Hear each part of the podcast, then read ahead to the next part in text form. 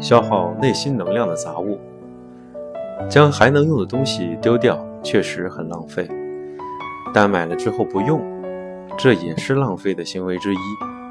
不过，最浪费的行为其实是一直留着该样东西，而日益消磨的内心能量。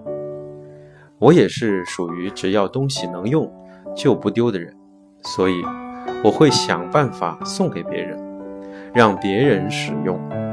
若是基于丢东西很浪费的心理而不丢，让你一看到那些东西就心烦，持续折磨自己，认为这才是最遗憾的结果，也是最浪费的事情。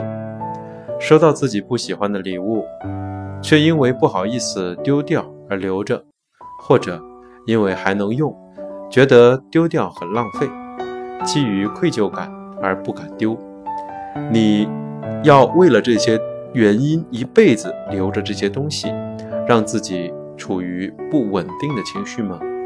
若你真的这么做，你就是在浪费生命。